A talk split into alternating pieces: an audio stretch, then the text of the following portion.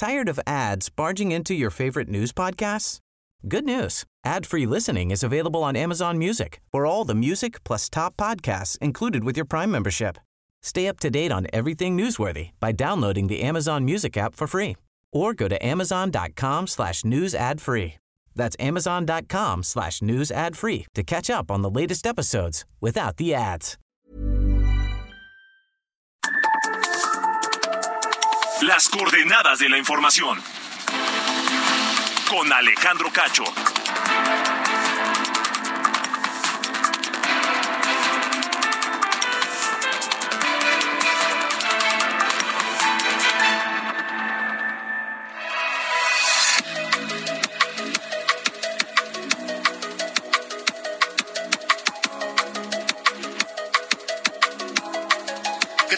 Noches. Son las ocho en punto, tiempo del centro de la República Mexicana, tiempo del centro de México.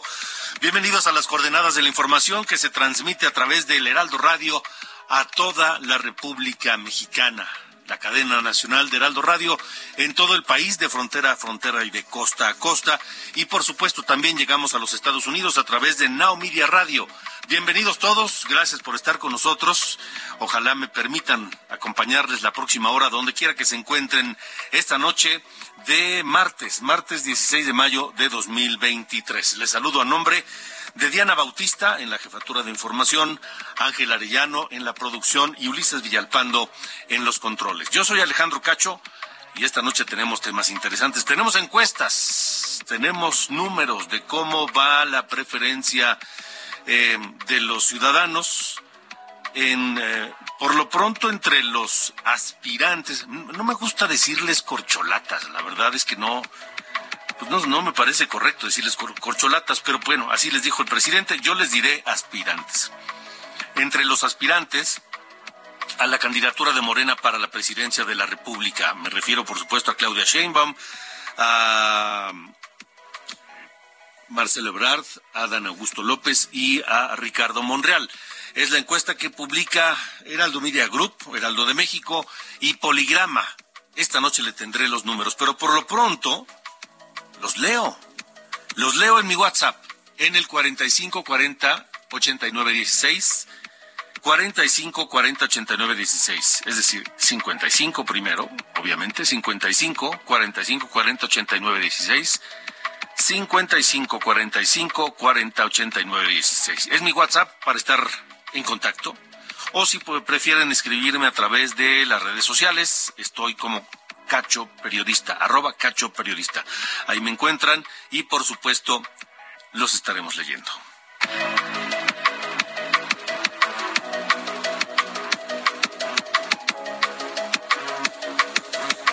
Bueno, pues eh, como les decía, platicaré con Patricio Morelos, el socio consultor de Poligrama, la encuesta que llevó a cabo para esta, esta, la empresa que llevó a cabo esta encuesta para el Heraldo de México. Además, además, por supuesto, el presidente López Obrador recibió dos respuestas. El presidente le gusta meterse en problemas.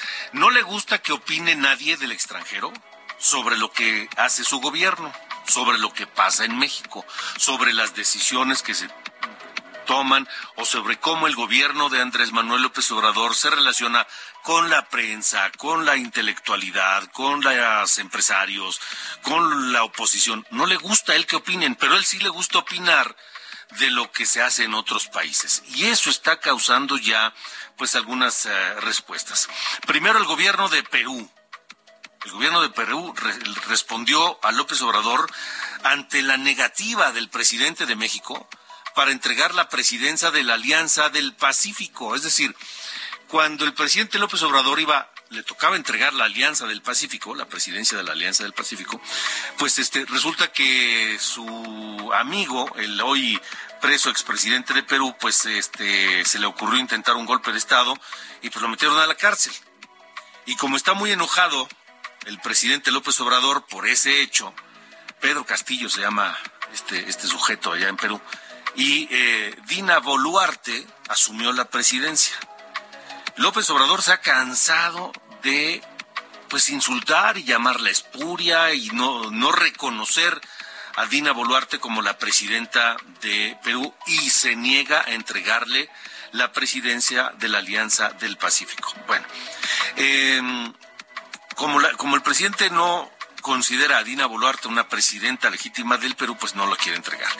Y ya el gobierno peruano le respondió a López Obrador. Esa fue una de ellas. La otra vino de Guatemala, donde la candidata a la presidencia de Guatemala, una, candidata presidencial, eh, critica a López Obrador y le dice que allá no hay abrazos para los balazos, allá no hay abrazos para los delincuentes.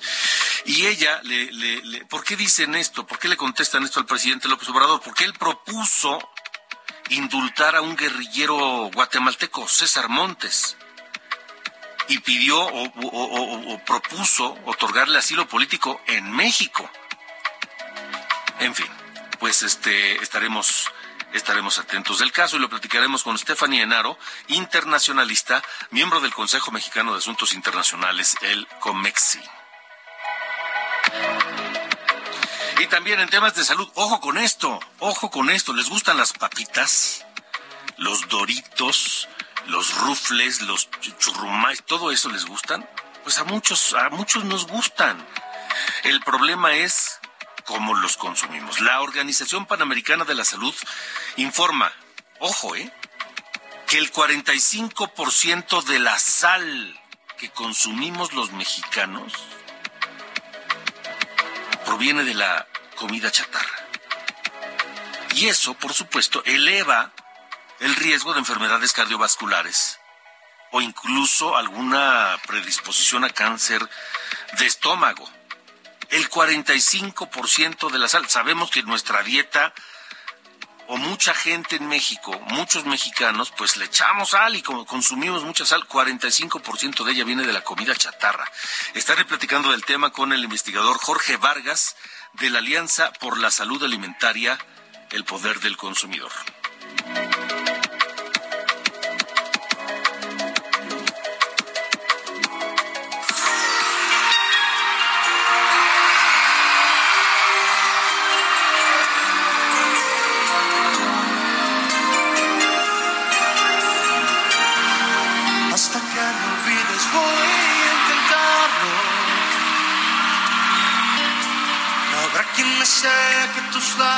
Por dentro y por fuera.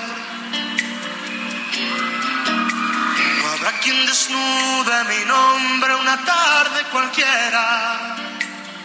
Hasta que me olvide. Bueno, desde que se supo que Luis Miguel haría su gira internacional 2023 y que tendría varias fechas en México, creo que se habla demasiado frecuentemente de, de Luis Miguel. Ahora el tema es la venta de boletos, ¿no? Ángel, buenas Sí, efectivamente. Buenas ¿Cómo estás? Buenas noches. Imagínate ya en la Arena Ciudad de México, en vivo y todo. Pues una noticia buena y una mala, que ya comenzó, la buena es que ya comenzó la preventa y que hay boletos desde 836 y ahí va subiendo mil hasta 2000, 3000, 4000, 5000 hasta 8670, esa es la buena. La mala es que ya no hay ningún boleto para la Arena Ciudad de México, Alejandro. ya, se agotaron. Yo creo que en ningún lado va a haber. ¿eh? Pues no, ya ya por más Claro, en la reventa sí. Ah, sí, por supuesto. Al doble o triple de su costo. Sí, ahí Carlos Allende dice que anda haciendo su vaquita para un par de boletos de los de ocho mil, que a ver cómo se los dan. ¿Los ocho mil son los IFIs? No, son de once. Había unos de once. Ah, de once. o sea, pero de que lo ves así y te cae el sudor, o sea, o sea pero... No, qué pues, padre. Para, no, no sé. Mm, pero bueno, pues, para mantener un poco la economía personal, los de nueve. No, no, mira. A ver, te voy a decir una cosa. Para mantener un poco la armonía con la pareja, mejor inviértale. Sí, mejor inviértale.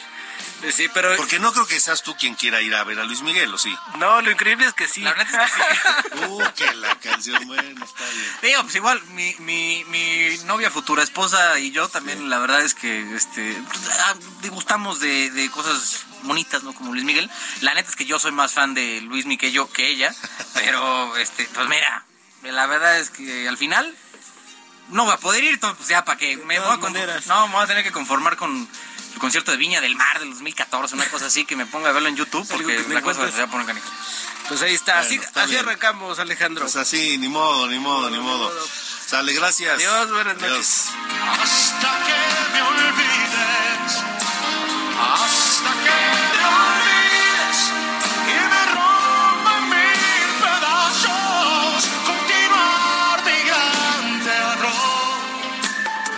Alejandro Cacho en todas las redes. Encuéntralo como Cacho Periodista. Bueno, son las 8 con 10, 8 de la noche con 10 minutos y hoy Heraldo de México presentó su más reciente encuesta sobre preferencias electorales rumbo al 2024. Tendremos elección este 2023 en 20 días, pero, y también vamos a tener encuestas, pero hoy se publicó la encuesta de Poligrama para Heraldo de México sobre las preferencias hacia el 2024. Y pues solamente incluye este, a aspirantes de Morena. Mire, vamos a empezar. Primero empecemos por la simpatía partidista.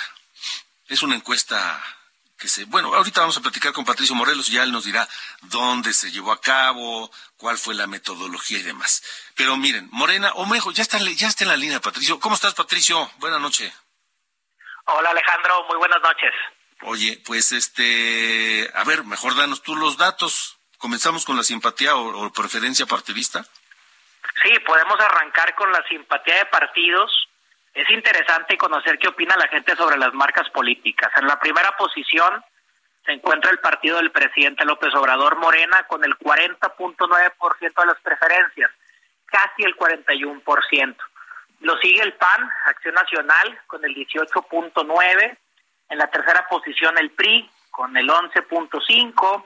Movimiento Ciudadano 9.8, casi 10, y de ahí nos vamos a los partidos minoritarios ya con márgenes muy bajos. El Partido Verde con 1.7, el Partido del Trabajo 1.4, el PRD 1.1 y bueno, un dato importante, el 14.7%, casi el 15% de la gente dice yo no simpatizo con ninguno. Con ningún partido.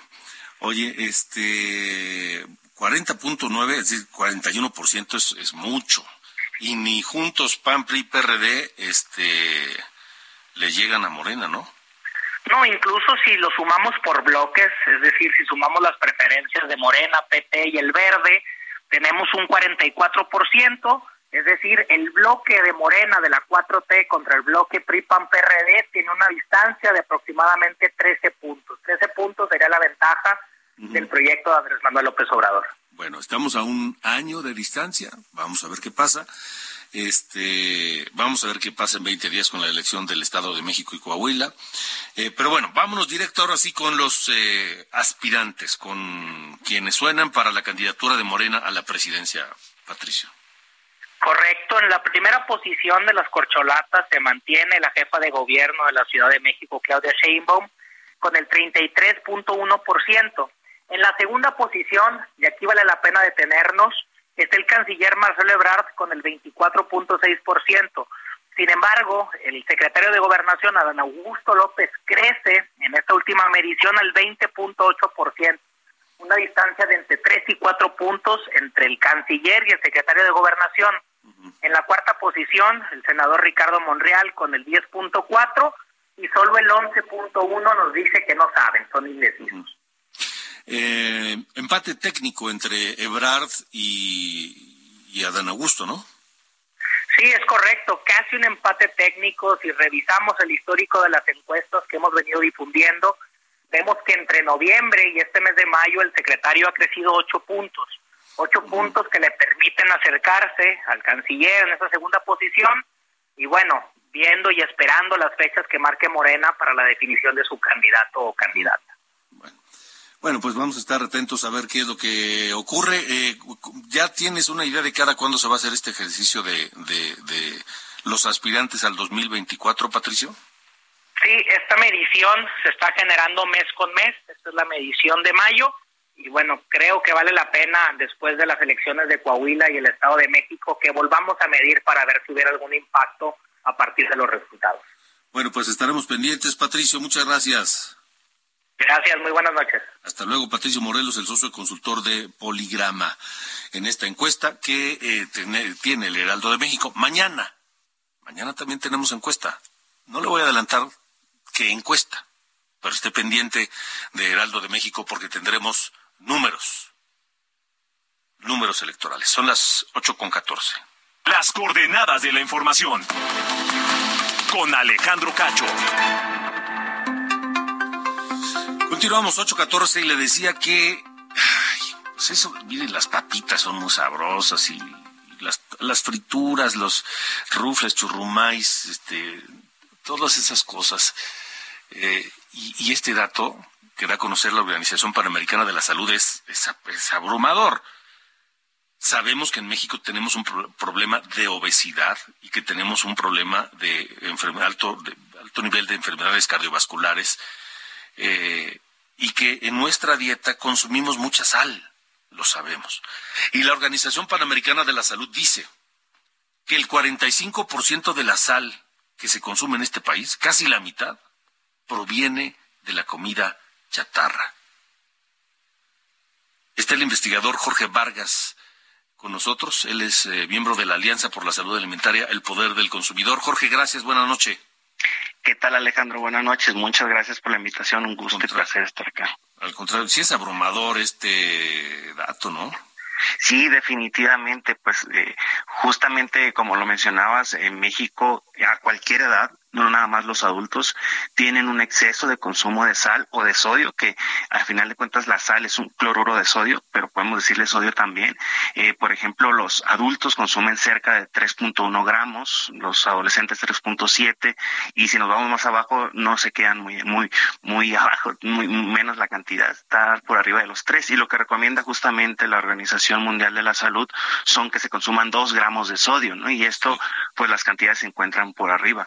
Y como lo comentaste, estudios que, que hizo el, el, Instituto Nacional de Salud Pública, pues mostraron que cerca del 45% en promedio, la principal fuente de sodio son los alimentos procesados y ultraprocesados, justamente productos empaquetados que nosotros podemos encontrar en el mercado, ¿no? O sea, ¿de qué estamos hablando? ¿Estamos hablando solamente de las papitas y esas cosas o estamos hablando de más? No, estamos hablando de todos los productos que nosotros podemos encontrar empaquetados en un supermercado, en una, en una tienda de la esquina y para ser más, más específico, aquellos productos que contengan un sello en exceso de sodio, ¿no? Podemos identificar aquellos que tengan productos con sellos, ya estamos hablando de productos procesados y ultraprocesados. O sea, aquel sello, esos eh, sellos negros que vienen ahora en los productos que dice alto en sodio, ese es el que hay que evitar. Justamente, y, esa es una recomendación muy de, muy alto nivel, justamente organizaciones internacionales como la OMS, como la Organización Mundial de la Salud, sugieren la implementación de un etiquetado de advertencias que es el con el que contamos hoy en día en México, estos octágonos negros que se encuentran frente al empaque y que justamente sirve para tomar una decisión ya informada de qué estamos consumiendo. Y en el caso de sodio, pues podemos evitar los productos que tienen un sello de octágono de exceso de sodio para poder evitar un mayor consumo de este de este de este nutriente. ¿Qué, se tiene listo, se tiene pensado o se proyectado qué pasaría si le bajamos al consumo a la mitad? Eh, sí, justamente, como, lo decías tú también al inicio, eh, un aumento de un, de un consumo de sodio, es decir, por arriba de los dos, grados que, gramos que recomienda la OMS, se ha asociado que aumenta la presión arterial, eh, eh, es decir, aumenta la, probabilidad de tener hipertensión, así como también aumenta el riesgo de, tener enfermedades cardiovasculares. Y solamente déjame darte un dato por ahí que eh, pues es preocupante en México, pues si tenemos un alto consumo de sodio, es preocupante porque en México tenemos que el, el 50% de la población mexicana adulta tiene hipertensión arterial ya diagnosticada y el 70% de estos desconoce que tiene la hipertensión, es decir, es una enfermedad un poco silenciosa porque no presenta síntomas muy muy específicos y nosotros podemos tener hipertensión. Y hablando hablando de enfermedad cardiovascular, esta se posiciona como el primer lugar como causa de muerte en México, muy fuertes el corazón, este, problemas en el miocardio, etcétera, ¿no? Pero también lo que se ha estimado, como, como lo me preguntaste, es que si nosotros reducimos la cantidad de los dos gramos al día, es decir, pasar de 3.1 de lo que consumen los adultos hoy en día a 2 gramos, lo que sugiere la OMS, se estima que se podrían evitar cerca de 27 mil muertes al año para eh, eh, en problemas cardiovasculares principalmente. ¿no? O sea, de entrada estaríamos evitando eh, sobrepeso y obesidad, ¿no? O previniendo sobrepeso y obesidad. Y los problemas que con eso conlleva, ¿no? Sí, justamente los productos ultraprocesados se caracterizan por tener muchos nutrientes críticos le llamamos nosotros lo que es las grasas, los azúcares, las calorías y en este caso lo que estamos hablando es sobre el sodio, ¿no? Y sí contribuye, si nosotros reducimos el consumo de ultraprocesados o procesados, pues sí contribuye a evitar, tener sobrepeso y obesidad, pero en el caso específico para sodio, que si se evita, pues podríamos beneficiarse en la salud cardiovascular principalmente, lo que le, te comentaba, lo parte de presión arterial y riesgo de tener enfermedades cardiovasculares, un evento cardiovascular. Ahora, estamos platicando con el investigador Jorge Vargas de la Alianza por la Salud Alimentaria y el Poder del Consumidor. Eh, ¿qué, otra cosa podemos hacer? Es decir, radica mucho en, el, en las costumbres, en los hábitos de, los, de las personas, ¿no? De los mexicanos. Eh, no sé si el gobierno ha, ha hecho lo necesario, pero tampoco, tampoco depende tanto el gobierno, o sí, Jorge.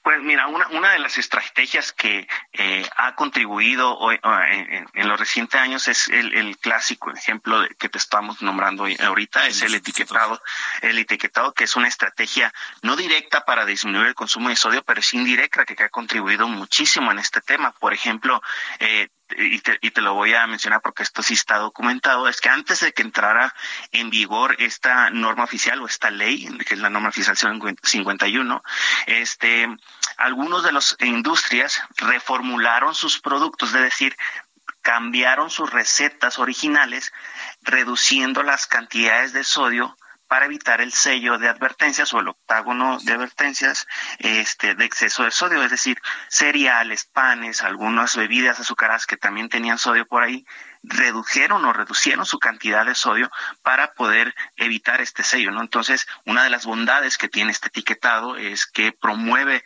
la reducción de ciertos nutrientes y en sodio eh, fue un, un caso de éxito desde el inicio de este etiquetado, pero algo que se puede hacer desde casa justamente para promover las mejor, los mejores hábitos eh, para, para este tema es uno tratar de moderar o limitar el uso de la sal tanto en la preparación de los alimentos como cuando ya los tenemos listos para comer, es decir, cuando ya te los sirven, te los ponen en la mesa, tratar de evitar o echarle más sal a, la comida, porque a veces uno ni prueba los alimentos y ya se está agregando más sal, ¿no? Y cuando se está preparando, lo que sugiere la norma 043, que es esto de eh, hábitos alimenticios o recomendaciones de, alimentación saludable, es evitar la sal usando otros tipos de sazonadores como hierbas, como eh, limón, cítricos, algunos aromatizantes, etcétera, ¿no? Pero eso podemos empezar a hacer, tratar de reducir la cantidad de sales de casa en las preparaciones, cuando se añade también cuando ya está lista la comida, usando otras, otras alternativas. Eh, ustedes en el poder del consumidor, o no sé si en Profeco o en algún lado, ¿hay, hay algún sitio, alguna página en Internet que dé orientación en torno de esto, de cómo reducir el consumo de sal? Eh, específicamente sobre, sobre el tema de sal podemos encontrar esta norma oficial mexicana 043, pero aprovecho ahorita el espacio para eh, hacer promoción de una campaña de comunicación justamente que estamos lanzando el día de hoy con una conferencia que hicimos a, este tema, porque en esta semana del 15 al 21 de mayo se conmemora la semana de sensibilización sobre la sal. Hemos lanzado una campaña en redes sociales eh, para tratar de sensibilizar a la población acerca de este tema, empezando sobre qué puede provocar en la salud un exceso de consumo de sodio de sal, así como también opciones para poder y recomendaciones también para poder evitar un consumo mayor de este nutriente. Puede seguirnos tanto en las páginas de, redes sociales de Facebook, Instagram, Instagram o Twitter de la Alianza por la Salud Alimentaria o el Poder del Consumidor, donde vamos a estar compartiendo desde hoy hasta septiembre sobre este tema de sensibilización de sal. Muy bien, de acuerdo, pues estaremos atentos. Jorge, te agradezco mucho que nos hayas acompañado. No, al contrario, la invitación acá siempre pendientes. Gracias, buenas noches. 8 con 24, vámonos a la pausa y escuchando a Laura Pausini, que, que está de fiesta, cumpleaños hoy, 49, esta mujer nacida en Faenza, en Italia, en Rávena, y que pues ha venido a, dejarnos varios temas interesantes. Entre tú y Mil Mares es Laura Pausini y estamos en las coordenadas. En información, pausa. Yo soy Alejandro Cacho, regresamos. Mil mares, puedo ahora estar cansada de esperarte.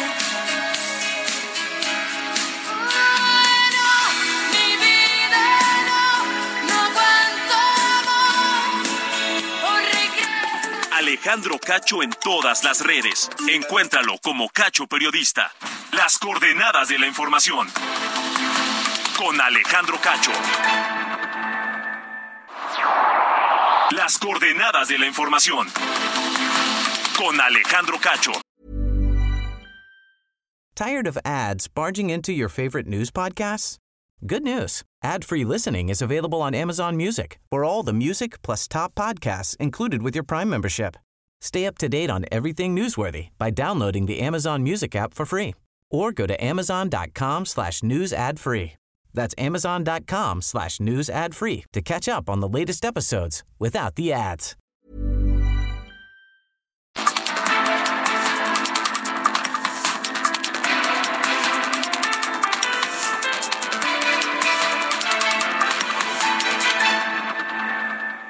Toma un minuto y piensa en tu momento favorito. Esas vacaciones en familia, por ejemplo. Ahora piensa en las empresas y en los empleos que hay detrás. El de Juan que conduce autobuses. El de Mari que trabaja en el restaurante. Empresarios y colaboradores trabajamos para que a todos nos vaya mejor. CIRT, Radio y Televisión Mexicanas. Voz de las empresas. Consejo de la Comunicación.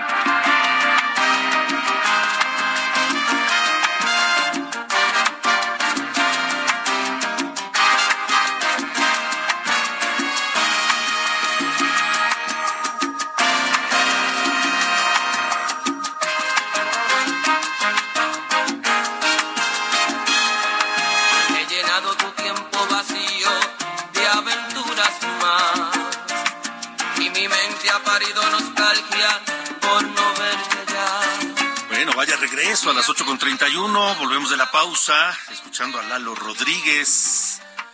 Ubaldo Rodríguez Santos, conocido como Lalo Rodríguez, habría cumplido 65 años el día de hoy. Originario de Puerto Rico, que nació el 16 de mayo de 58 y murió el 13 de diciembre del año pasado apenas. Y escuchamos su éxito más grande, este Ven devórame otra vez. A ver, súbele mi querido Ulises.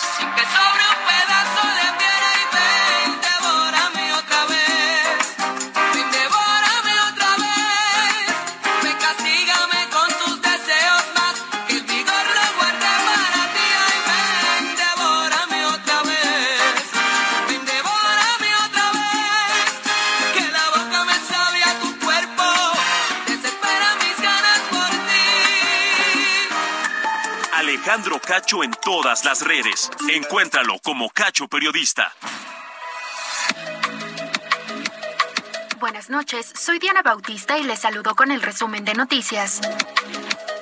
La Fiscalía de la Ciudad de México informó que fue hallado el cuerpo de una mujer en el municipio de Huitzuco con características similares a las de Leslie Martínez Collin, desaparecida en Morelos desde el 30 de abril pasado. En Zacatecas fue asesinado a balazos el hijo de la jueza de lo mercantil María del Socorro Torres Velázquez al salir de su vivienda en el municipio de Guadalupe. La organización de abogados más grande del mundo, la International Bar Association, expresó su inquietud y preocupación por las declaraciones injuriosas del presidente López Obrador contra la Suprema Corte de Justicia, al señalar que violentan la independencia judicial y hacen notoria esta situación a nivel internacional. En tanto, diputados de Morena informaron que convocarán a un parlamento abierto para discutir la elección de los ministros de la Corte por voto popular y posteriormente presentar en agosto la solicitud de consulta en la materia. Luego de casi seis horas de diálogo con los integrantes de la CENTE, la Secretaría de Gobernación y la SEP llegaron a tres acuerdos de los 12 puntos del pliego petitorio que presentaron los maestros.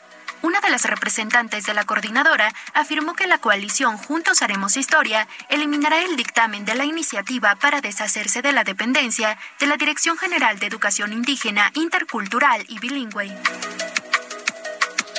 Finalmente, en Puebla, elementos del Ejército, Protección Civil, Bomberos y Policía Municipal recorren por segundo día la localidad de San Pedro Benito Juárez, en el municipio de Atlixco, para determinar rutas de evacuación ante una posible eventualidad por la alta actividad que ha registrado el volcán Popocatépetl. Estas fueron las noticias de hoy martes. Buenas noches.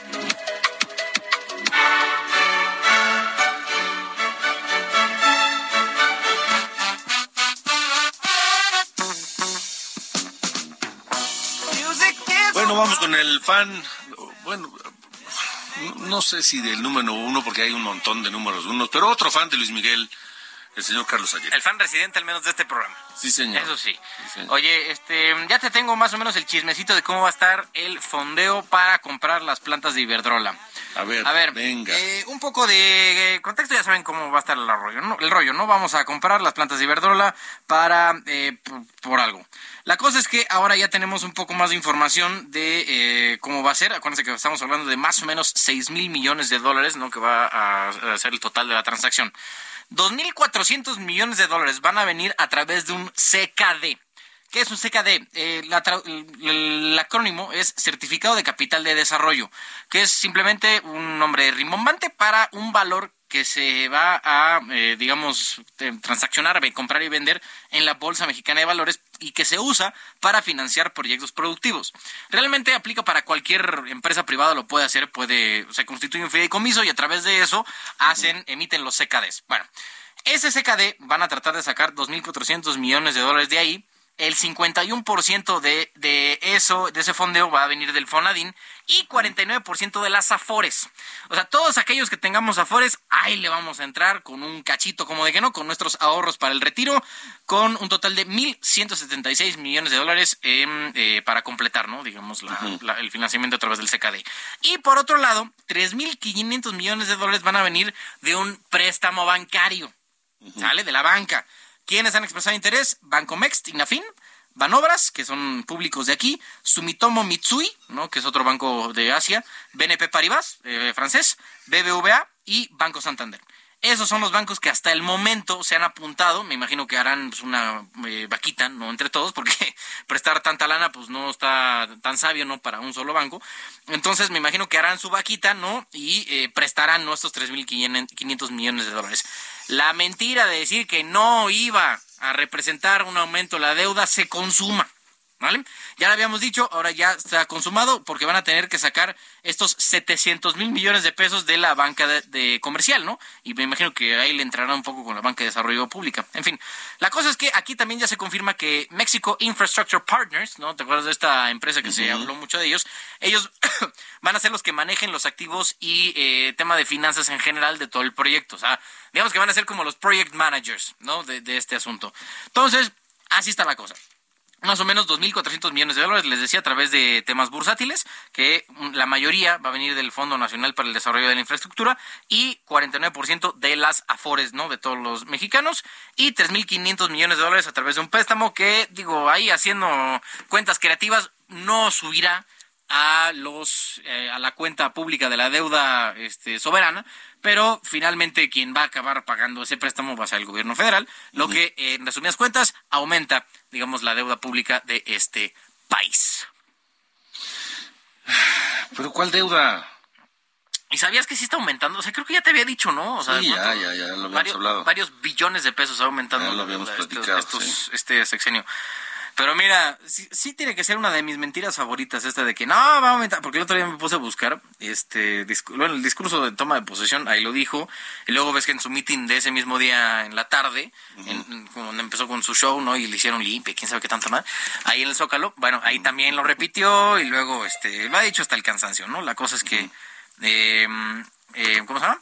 La cosa es que pues no, no nos cumplimos y esto, estos 3.500 millones de dólares van a subir a, la- a los, digamos, a los requerimientos de, de servicios financieros. Esa es la, la- la cosa. No va a ser deuda pública como tal porque ahí hicieron sus, sus triquiñuelas, ¿no? Tecnicismos. Pero si, si al final lo vas a acabar pagando con intereses.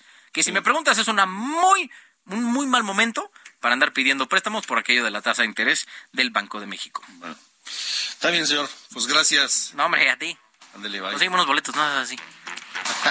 A ver si consigo. Órale.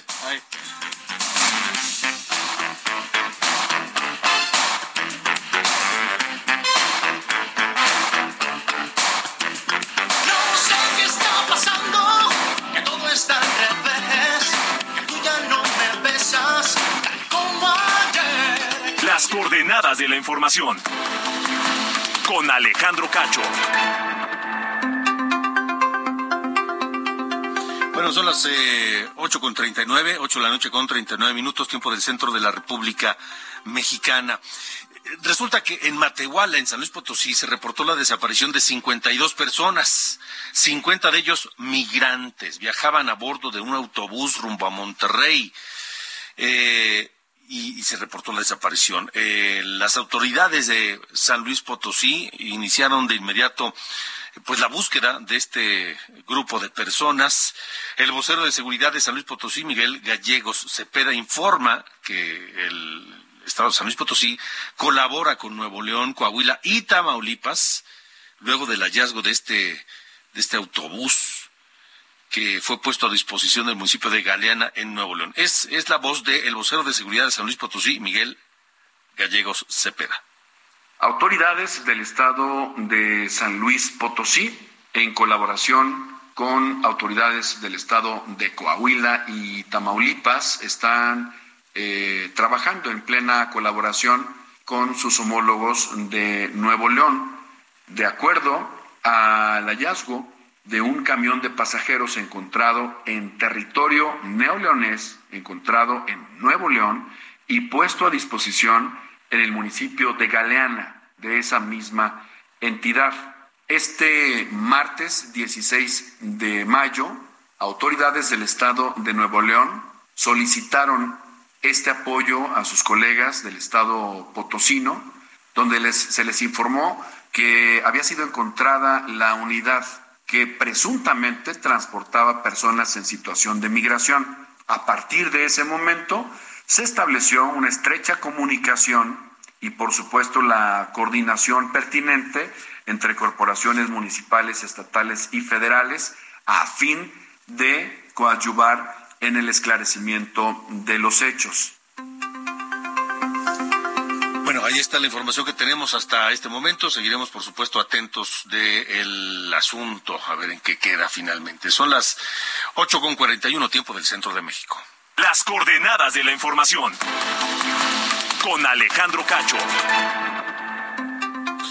Les comentaba al inicio del programa que ayer en su conferencia de prensa el presidente López Obrador eh, pues volvió, volvió a entrometerse en asuntos de otro país.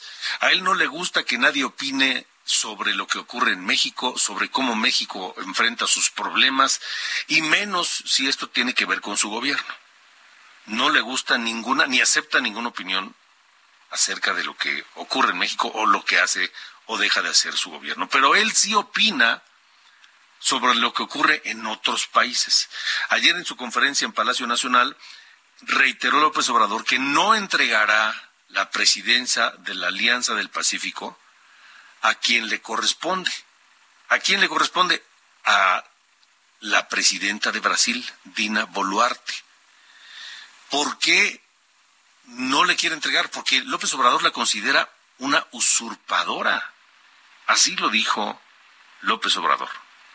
Pues ahí le recordaría de que le deje la presidencia al que ganó en una elección libre y democrática a Pedro Castillo que le deje la presidencia porque ella está usurpando ese cargo y que saquen de la cárcel a Pedro Castillo. Y esta señora, con todo respeto, fue impuesta. Es la presidenta de Perú, no sé por qué dije Brasil, pero es la presidenta de Perú, no de Brasil. La presidenta peruana, Dina Boluarte, ¿Por qué? Porque López Obrador es amigo de Pedro Castillo, el, el hombre que estaba en la presidencia de Perú y que intentó dar un golpe de Estado. Pero bueno, ya le llegó la respuesta a López Obrador. Habla la canciller peruana Ana Cecilia Gervasi. Evidencia una vez más su actitud contraria a los principios y valores que rigen la convivencia democrática en la región el señor López es el único responsable de la paralización de la Alianza del Pacífico y de las consecuencias que ello generará para los pueblos. Los países que no deseen trabajar en el marco de la alianza deben considerar suspender su participación en este mecanismo. Esa fue la respuesta fuerte y directa. Ahora, no es la única. No es la única. Eh, Suri Ríos aspira a la presidencia de Guatemala por el partido Valor. Guatemala, nuestro vecino del sur, Y, esta candidata, Suri Ríos, rechazó la propuesta de López Obrador para indultar a un guerrillero, Julio César Macías López, alias César Montes. Pide López Obrador que se le indulte y se le otorgue asilo en México. Así lo dijo López Obrador ayer también. Son un dirigente que participó en Guatemala y está acusado de algunos delitos, está preso, eh, ya es una persona mayor y sí se está buscando con Guatemala eh, ver la posibilidad de que se le indulte y que este, se venga a México, que se le dé asilo en nuestro país. Asilo a un guerrillero. Pero mire, eh, no me escucha a mí, escuche mejor a Suri Ríos, aspirante a la presidencia de Guatemala por el partido Valor, quien le responde a López Obrador y además describe quién es el hombre a quien López Obrador quiere que le indulten y quiere traerlo a México. Escuche a la candidata Suri Ríos. Presidente Manuel López Obrador, César Montes es un guerrillero, terrorista y asesino convicto que ejecutó vilmente a tres de nuestros valientes soldados. Su intervención buscando clemencia para este criminal es un insulto para los guatemaltecos que anhelamos la paz. En nuestro gobierno no habrá abrazos para los delincuentes. Habrá seguridad y justicia para nuestros ciudadanos. En Guatemala decidimos los guatemaltecos y nadie más. ¿Quedó claro? Estefanía Enaro, internacionalista, miembro del Consejo Mexicano de Asuntos Internacionales, te saludo con mucho gusto. Gracias por estar con nosotros. Hola, ¿qué tal Alejandro? Muy buenas noches. ¿Qué opinas tú como experta de, de estos casos, el de Perú y el de Guatemala? que son casos que hay que entender dentro del dentro del contexto global, porque estamos en una época en donde los nacionalismos están de regreso y eso la historia mundial ha demostrado que es un síntoma de ceguera. Ahora, estamos viendo que López Obrador opina sobre eh, lo que ocurre en Perú al no querer entregar la presidencia de la Alianza del Pacífico, queriendo convertirse de alguna manera en este líder moral de la región bajo los conceptos bolivarianos que él tanto ha defendido en el marco de la CELAC, mientras que en el caso de Guatemala eh, interviene porque esta persona de la que se habla, este guerrillero que asesinó a tres indígenas guatemaltecos, tiene también la nacionalidad mexicana. Entonces, esto obviamente no está siendo bien aceptado porque con los nacionalismos la interferencia extranjera no está bien vista. No, no de ninguna manera, pero además, como si no tuviéramos suficientes cosas por atender y resolver en México primero antes de, de voltar a ver lo que pasa y opinar sobre lo que ocurre en otros lados, ¿no? Me parece que es correcto lo que dices, eh, Alejandro, y en ese sentido hay que ver que más que una política nacional, lo que se está promulgando es una política eh, partidista, en donde esta dialéctica del pueblo luchando en contra de los clasistas y los racistas, pues bueno, se replica en los países en donde él eh, defiende a una persona afín. Entonces, creo que se da cuenta que necesita alianzas regionales para poder de alguna manera blindar este esquema geopolítico y poder sentirse más protegido ante los cambios de fuerzas que hay en el mundo. ¿Qué consecuencias, si es que hay, puede haber para México ante un, una actitud así del presidente y, la postura de eh, estos países, no? Eh, podemos hablar eh, de eh, una puesta en riesgo de el capital político que México ha desarrollado eh, con su cultura. México es una potencia cultural en América Latina. De alguna manera, una mala reputación podría atentar contra esto. También podríamos ver alianzas que, claro, no impactarían tanto en nuestra economía, pero alianzas en donde se planea sustituir de alguna manera el rol de México en la región y pues por supuesto, eh, la polarización regional en dos bandos, en donde cada uno pues va a defender la democracia a su manera. Ahora, Stephanie, eh, comercialmente nos dices no nos afecta mucho, pero, pero sí política y sí en, en, en cuanto a la el significado que ha tenido México siempre frente a los el resto de los países de América Latina, ¿no? Eh, claro, recordemos que eh, México, si bien una democracia con defectos, ha sido de las democracias más estables en la región, hoy eso podría eh, ponerse en riesgo. Y creo que es importante ver que esto ocurre mientras la democracia liberal esté en riesgo a nivel global y el reacomodo de fuerzas en el sistema internacional por la guerra ucraniana nos hablaría de un sistema multipolar que podría beneficiar este tipo de dinámica. De acuerdo, Stephanie. Te agradezco mucho que nos hayas eh, tomado la llamada hoy. Bueno, muy buenas noches, Alejandro. Hasta luego. Buenas noches, Stephanie Enaro, internacionalista, y son las 8.50.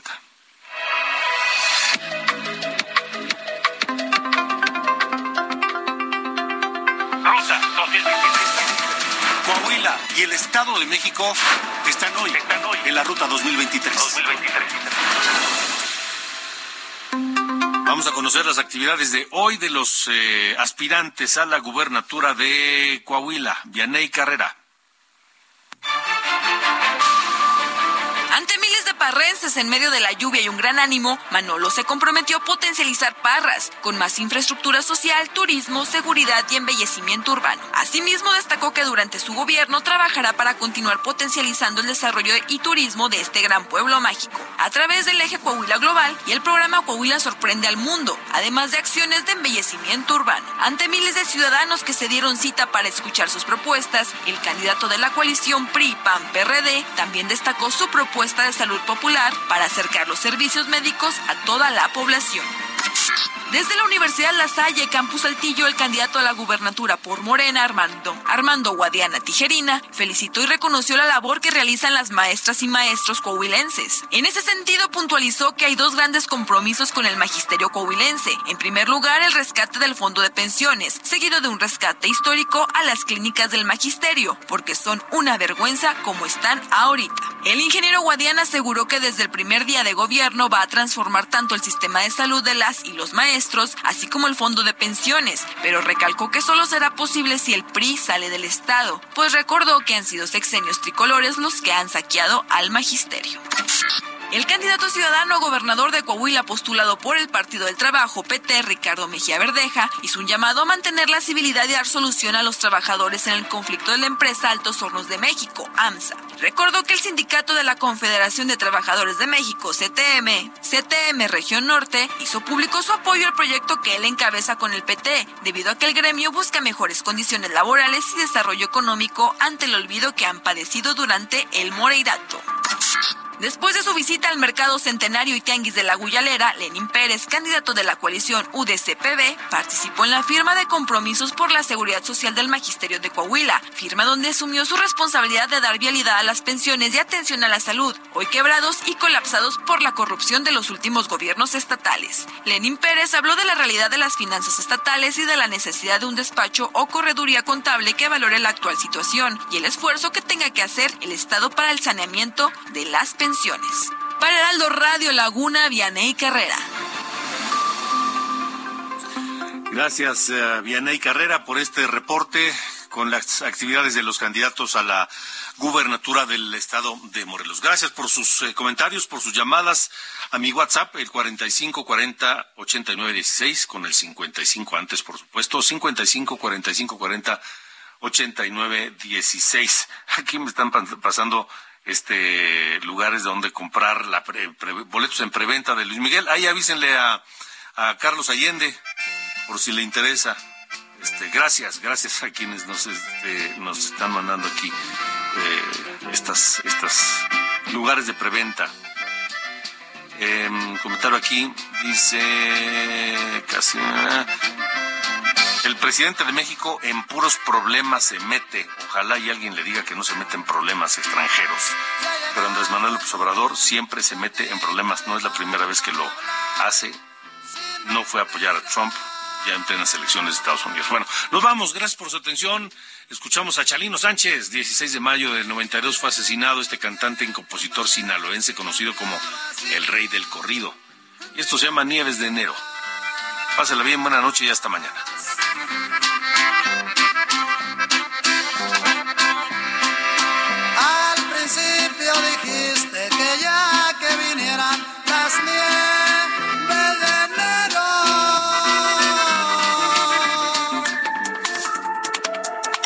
Esto fue Las coordenadas de la información con Alejandro Cacho.